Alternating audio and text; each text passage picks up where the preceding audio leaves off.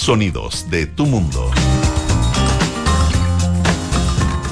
Miércoles 10 de agosto estamos aquí en una nueva sesión de terapia chilensis. Tengan todos una muy bienvenida, todos y todas. Arturo Fonten, ¿cómo estás tú? Muy bien, ¿y tú cómo estás? Muy bien, gracias. Así se te ve. Muy Estamos con Pablo Ortúzar también, como todos los días miércoles, en forma remota desde Europa. ¿Cómo estás, Pablo? Todo bien por acá. Qué bueno. Oye, voy a partir eh, poniendo un tema que no es el acuerdo por una por los compromisos de reforma constitucionales, eh, No. ni el plebiscito, que, oh, bueno, ya bien. ¿Qué hablaremos. será? dale. ¿Qué será? ¿Qué será ese Quiero tema? que, ya que estamos con un, un antropólogo y un filósofo, no puedo dejar de preguntarles qué hay detrás del fenómeno que se vivió esta mañana en, en Santiago de Chile, el sector oriente, con la apertura de la tienda IKEA. No es primera Ah. vez que llega un gigante a Chile y se ven colas, se ve gente eh, acampando afuera a la espera de la apertura de esta, Mm. de esta tienda grande, pero más allá de lo, de, de lo bonito, del modelo IKEA, que es una tienda de, de- de retail de casa, eh, de muebles baratos a buen diseño, eh, ¿hay algo en la mente que uno podría analizar o no detrás de este frenesí? Pablo Ortúzar. O así son las sociedades de consumo. Yo creo que en eso la, la discusión que, que ahora queda un poco eh, en el trasfondo, ¿cierto?, de del carácter de la sociedad chilena y los cambios que ha vivido, en la cual contribuyó, ¿cierto?, el, rector Carlos Peña de, forma muy interesante, eh, eh, explica también este, este tipo de fenómenos. Eh, hace poco acá pasó, en, en- en Europa, y en- no sé si en Estados Unidos, se lanzó un reloj que no me acuerdo, era una mezcla de Swatch con, con, con una, con otra, otra línea de, con una, una marca alta gama. Eh, y había filas in- infinitas, cuadra y cuadra y cuadra en la mayoría de las capitales eh, de gente esperando para comprar este reloj. Que, y después revendiéndolo en eBay, o o etcétera, etcétera. Entonces, eh, son, yo creo que el, el- el carácter de la sociedad chilena, el consumo, eh, ha sido la herramienta, ha sido también el espacio, ¿cierto?, de democratización y de construcción de la identidad de las nuevas clases medias. Eh, y, y nada, pues, o sea, la, eh, y es, es la promesa, digamos, eh, y, y la, la, la concreción de la promesa de acceso a, eh, a muebles de diseño a precios muy bajos. Eh, y eso obviamente eh, cae muy bien, digamos, en una sociedad como la chilena, como que, que ha configurado su identidad en base, digamos, al, al consumo. Eh, Arturo. Mira, yo, yo creo que es, es muy interesante el caso, porque además estos son muebles que se arman, ¿no? Eh, Sí, sí. entonces son muebles que tú retiras y en parte arma, armas en tu casa. Claro, ahí viene la parte cara, que es cuando uno se empieza a echar el, el mueble porque es bruto para Porque es armarlo. bruto para armarla. Bueno, esto requiere cierta habilidad para armar estas cosas. Eh, ahora, eh, a mí me parece muy interesante el tema del consumo que plantean ustedes, porque estamos acostumbrados a una visión del consumo un poco desde autores de la teoría de Frankfurt, ¿no es cierto? Autores que vienen de la tradición marxista y que ven el consumo como una forma de alienación, de enajenación, de escapismo, una especie de lucha infinita por pasar de un bien a otro, que sería asfixiante, angustiante. Pero estudios más contemporáneos, antropológicos, bien empíricos, por ejemplo, de un gran antropólogo inglés que se llama eh, Daniel Miller, han mostrado, eh, sobre la base de, de- de estudios así antropológicos de tipo, eh, ¿cómo se llaman? Etnográficos, ¿no es cierto? Eh, creo Sí, que ese es el etnográfico. Eh, donde tú vas entrevistando personas concretas, ¿no es cierto? Ya. Entonces le vas preguntando a la gente, ¿por qué usted compró eso? ¿No? ¿Y para qué? ¿Y para quién? Y la gran respuesta, fíjate, es que la inmensa mayoría de las compras son para la familia. Son para la familia. Son para la familia. O sea que no, no, no. Pero será real, perdón, pero será real la respuesta porque está bien. Bueno. Uno naturalmente, la, la, la primera aproximación de una compra es porque es una necesidad para la familia. La, el- pero la respuesta encubierta y más condenada es que es un escapismo. Que Sí, es la pero- que responde pero- a la- lo que dices tú de la, de la Bueno, teoría Pero de un, la escapismo de qué? O sea, ¿qué, qué es lo, lo escapado en ese caso? O sea, en un excesivo consumo hay, hay em, una persona como que va y se mete a un mall y compra y compra y compra, eh, hay, algo ahí que no es no es para la familia, digamos. Bueno, según estos estudios, sí, la inmensa mayoría de la gente por lo menos siente que está eh, haciéndole un regalo a alguien, a su familia, a sus hijos, a, un primo, a un amigo, y que la mayoría de la gente no compra para sí, compra para otro. Claro, pero es que no se, no se contraponen, eso es lo que quiero decir. Una teoría, porque eh, mm. hay mucha gente que le gusta mucho regalar eh, y comprar para otros, pero eso no, no, no están anulando la acción de ir a la compra y al consumo. ¿Se entiende? Es como el, el, placer propio del placer consumir, de consumir. que sea para otros. Claro. Aunque, aunque sea una cosa que le vas a regalar a otro. Claro. Claro. Ya, pero, pero adquiere otro carácter, me pero parece. Yo, pero una persona que puede ir a Ikea hoy día y se compra, ya, voy a comprar, eh, cambiar el, sillón de, de, mi living y, le voy a comprar esto a mi mamá y le voy a comprar esto a mi abuela y esto para mi hermana, porque quiere seguir comprando y también hay una culpa en llevarse todo para uno. ¿Tú crees que hay culpa? No sé. Bueno, aquí estamos en terapia chilencia, así que podemos hablar. Bueno, pero es una, es una muy buena pregunta. ¿Qué, pasa con el consumo en, o sea, una, una, sociedad de consumo en un país de, base cultural católica? Eh, efectivamente generar, digamos, dinámicas propias. Y quizá eh, hay, hay eh, en la Escuela de Antropología de la Católica, hay, hay, hay alumnos gente que, trabajó con, con, eh, Miller, de hecho eh, Mario y Murray. Eh, así que quizá por ahí nos puedan dar más respuestas y luces sobre, sobre este tipo de temas. Pero, pero yo creo que es, un tema importante e interesante que, que, Chile sea y haya, haya venido a la modernidad convirtiéndose en una sociedad de consumo que todavía está en pañales. ¿Y cómo eso afecta? Porque efectivamente ser miembro de una sociedad de consumo es construir la propia identidad y, digamos, y alimentar los vínculos sociales justamente a través de, cosas, de cosas que se compran, cosas que se regalan, de la circulación de cosas. Eh, y eso también aspira, o sea, tiene un elemento democrático y democratizante que, es importante. Eh, entonces, nada, pues estos son fenómenos, toda esta idea de que, de que, Chile es la cuna del neoliberalismo y también la tumba y no sé qué cuestión, eh, con esto se, se, van diluyendo, se vuelven más extraños exigen matices y un poquito más de reflexión quizás. Sí a, mí, sí, a mí me parece, fíjate que es interesante lo que tú dices de la cultura mm, hispánica, ¿no es cierto?, católica, pero tú ves lo que pasó en España, digamos, ¿no? España es una sociedad de consumo exitosa y, ya bastante arraigada, no se puede decir que sea una bola, digamos, ¿no? No, no, Y yo creo que el camino de América Latina no, no debiera ser tan distinto, si es que tenemos suerte y hacemos las cosas bien, vamos a ser una sociedad de consumo. Yo creo que todas las sociedades del mundo hoy día a partir de cierto nivel económico aspiran a, eh, eso. Es muy difícil evadirlo. Yo creo que es imposible, simplemente. Como sociedad, me refiero. Como sociedad. Yo creo que la gente efectivamente quiere tener un mejor sofá y, quiere tener un mejor escritorio y quiere cambiar el velador y, en eso consiste la vida. Y por supuesto que eso siempre produce una cierta frustración. Eh, porque tú lo que tienes podrías tener una silla mejor, pero si no tuviéramos esa frustración, bueno, estaríamos todavía en la época de las cavernas. Lo que nos sacó de las cavernas justamente es la insatisfacción por haber logrado una cueva, digamos, que ya era un logro.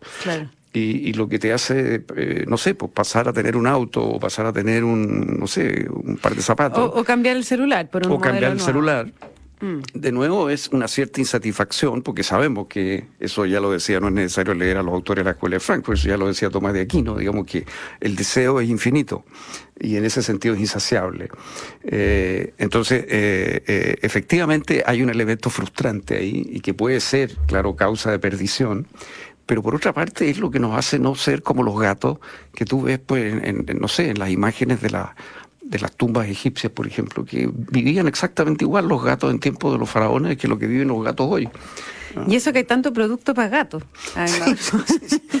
como, que la oferta para mejorarle la vida al gato es increíble. Pero eso es lo humano, digamos. Pero el gato mismo no, eh, eh, no necesita. No progresa, digamos, no progresa el gato. Eh, en cambio nosotros progresamos y progresamos por esa cierta insatisfacción porque si no tú te quedarías donde estás. Ahora, ¿qué es lo que... esto, esto choca igual con las agendas postmaterialistas de, la, de las élites culturales e intelectuales, especialmente de izquierda hoy día.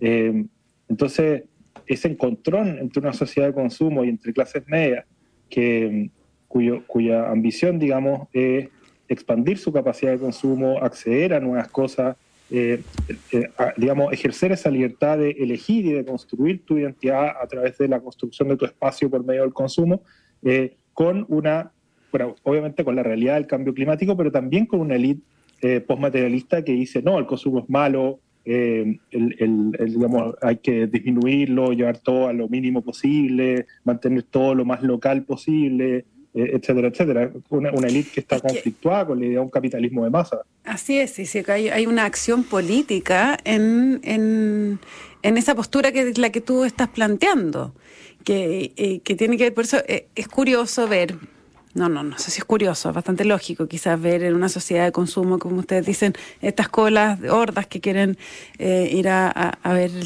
IKEA, pero en, cuando hoy día la corrección política quizás dice que hay que consumir menos, que hay que reciclar más, que hay que reutilizar y de alguna manera hay una cultura ahí del, de, lo desechable, ¿cierto?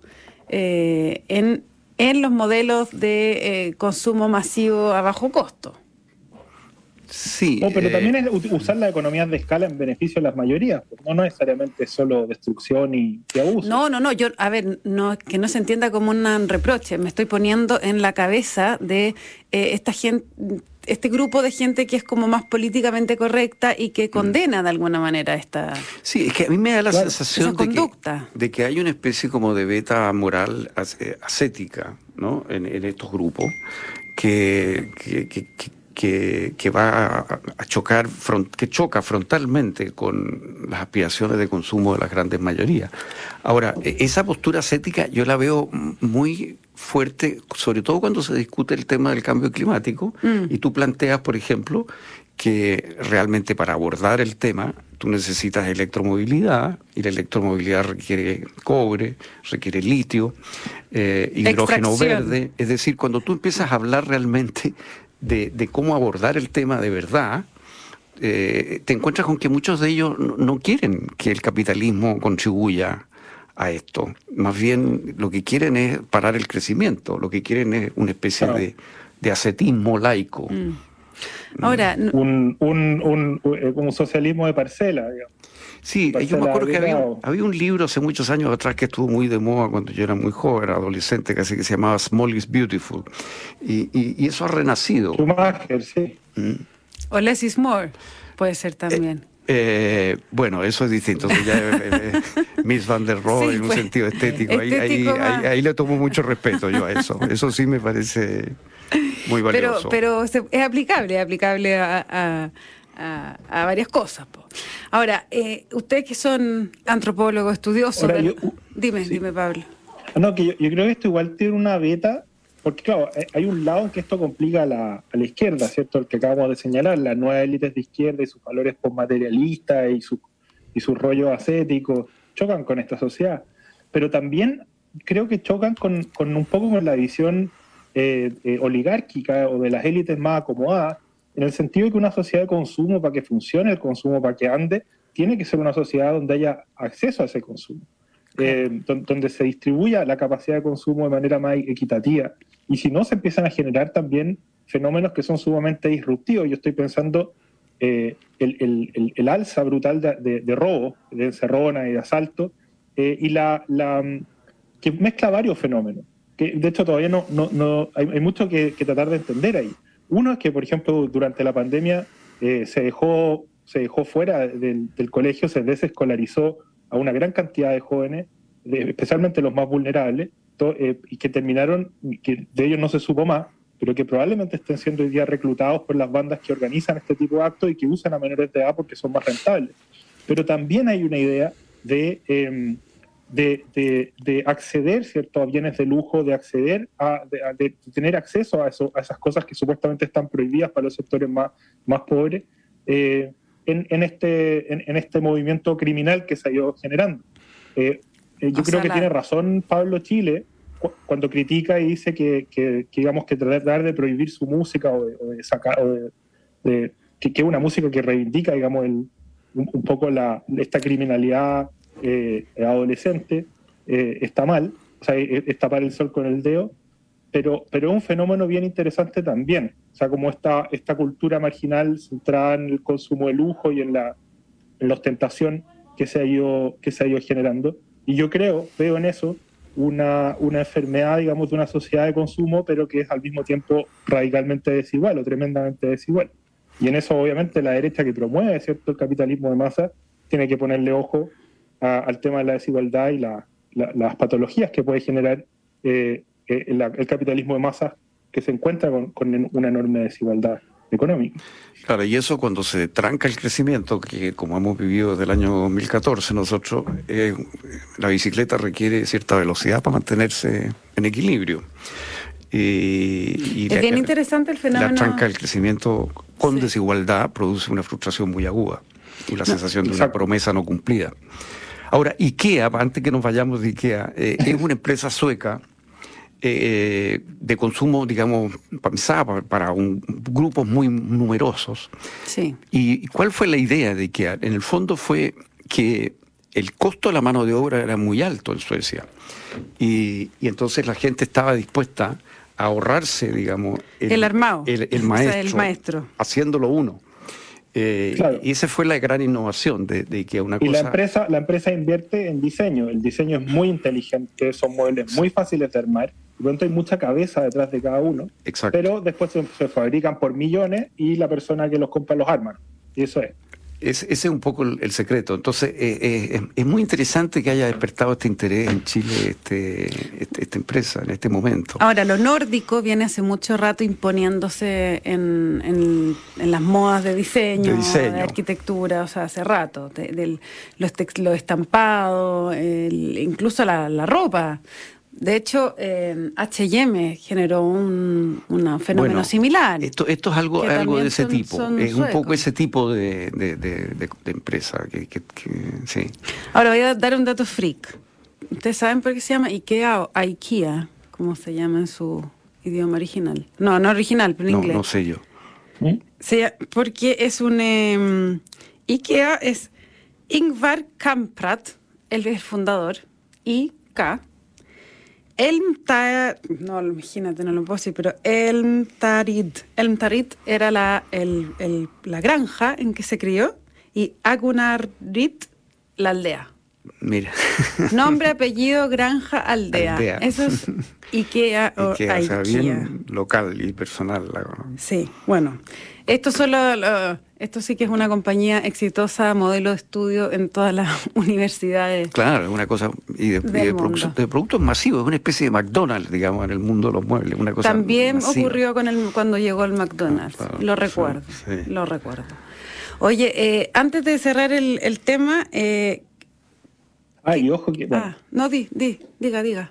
Sí, que, en el fondo también hay una, una, cierta relación que uno podría explorar entre este, este mundo del capitalismo consumo y, y, la reivindicación de, esta, de las identidades locales o, de, estos como em, que, que, en sí mismos tienen un fenómeno como de em, eh, hay, hay, algo en la política identitaria que es muy parecido al marketing y al fenómeno de las marcas y de la identificación con las marcas eh, y ahí todavía hay mucho que explorar pero es interesante que sociedades de capitalistas avanzadas hayan generado esta fiebre, digamos, por, eh, por, la, por el consumo identitario y por la diferenciación a través de la propia identidad, etcétera, etcétera. Yo creo que ahí hay, hay, hay más, hay más que, investigar y eso puede estar relacionado mm. con, con, esta, eh, con este fenómeno, digamos, identitario que también se está viviendo muy fuertemente en, en nuestro país. Interesante esa, esa beta. Ahora, siguiendo en eso, pero llevándonos a Chile, ¿puedo hacer un pequeño giro? Por supuesto. Eh, mira, es que en la encuesta CEP sobre el tema mapuche, que se dio a conocer la semana pasada, ¿no? Sí. Eh, en la primera presentación no apareció una información que apareció más tarde y quería ver cómo ustedes reaccionan a esto. Eh, es la gran pregunta sobre si conviene la propiedad comunitaria o, o que las tierras sean de las personas y sus familias.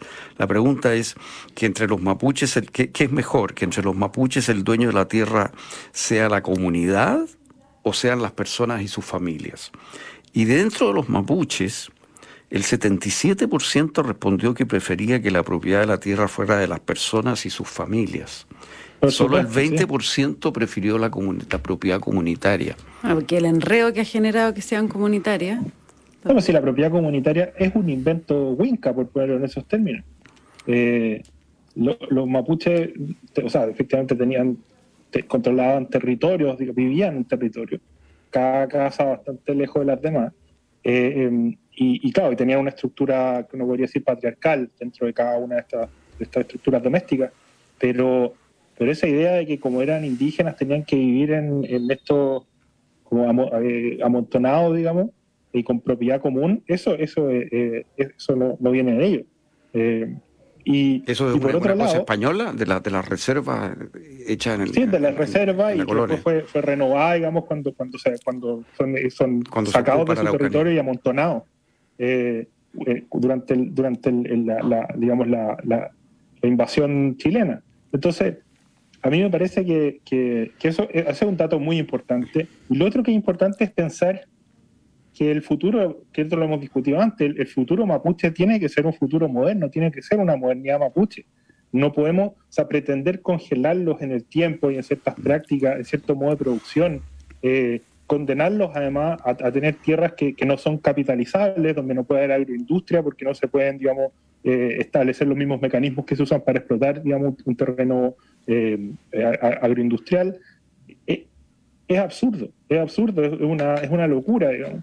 Eh, y nada, pues yo creo que eso, que eso es algo que también debe ser, debería ser tenido en cuenta. Así como esta izquierda, eh, eh, digamos, anticonsumo va a encontrarse con fuertes conflictos y problemas tratando de, convivir con una sociedad de consumo, en el caso de, su, de, su, de esta, ¿cómo se llama?, ensoñación del, por el buen salvaje, pueden, pueden hacer barbaridades gigantes. Ahora, no, no, no se contrapone, bueno, la propiedad es distinto, pero lo normal es que uno quiera tener su propia propiedad a nombre propio y vivir en comunidad, ¿no? Claro, pero aquí el punto es si la, si la propiedad de todos o claro, si las tierras deben ser entregadas en comunidad y, eso, Y, y, claro, el problema es que si la mayoría quiere tierras para sí y ocupa un terreno, por ejemplo, sosteniendo que es un terreno que pertenecía al mundo mapuche y que fue ilegalmente apropiado, qué sé yo. Pero realmente lo que quieren es no es construir una comunidad, sino que dividirse la tierra entre ellos. Eh, yo no sé si va a haber tierra suficiente. O sea, esto, esto es un problema práctico, bien concreto, y, y entonces quiere decir que Conadi cuando compra y entrega la tierra en comunidad, bueno, y son ya muchas las hectáreas que se han entregado, no soluciona el problema de fondo, sino que produce una frustración, porque la gente lo que realmente quería era un pedazo, unas hectáreas personales. Mm, bueno, pero por lo mismo, lo, lógico creo yo es, buscar una forma o pensar una forma en la cual se repara el territorio y no a cada una de las personas que sea, se, presente como titular de un beneficio por el hecho de ser indígena. Eh, reparar el territorio significa convertir la Araucanía eh, y, la zona, digamos, aledañas en un, un, espacio productivo, en un espacio donde tener, digamos, vecinos mapuches sea una ventaja y no, un problema, eh, y, encaminarlo hacia esta modernidad que, que, mencionaba. Eh, porque, claro, el sueño esto de que cada uno se convierta en, un pequeño campesino, etcétera, etcétera, no, no lleva a ningún lado. Pero, pero también es muy importante que, esta, este sueño idílico, ¿cierto?, de comunidades precapitalistas tampoco llega para ningún lado. Eh, esa, esa, es la, yo creo que ahí falta mucha cabeza.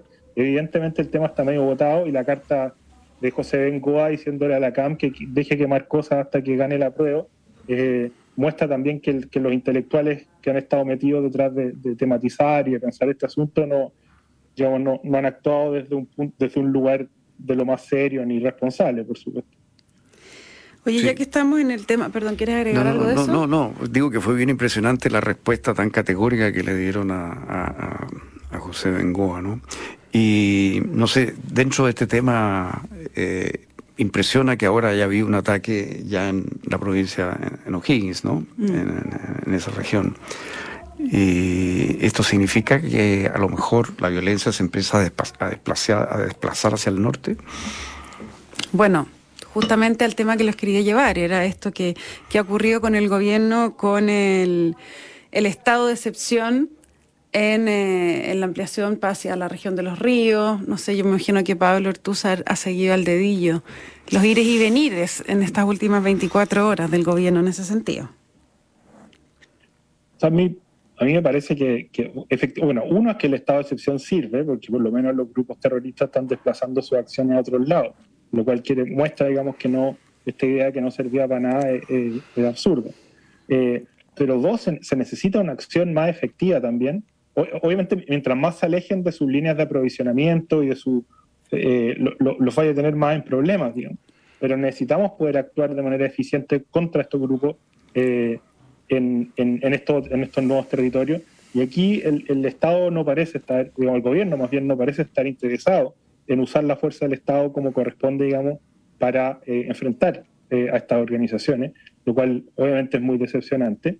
Y además o sea, siempre, sigue llamando la atención el hecho de que el gobierno, cada vez que aprueba estos nuevos estados de excepción, lo hace eh, con la pata coja, sin, el apoyo de, buena parte de su, propia, de su propio contingente en el Congreso. Entonces, es muy deshonesto, digamos, el, debate tal como está siendo llevado ahora, yo creo.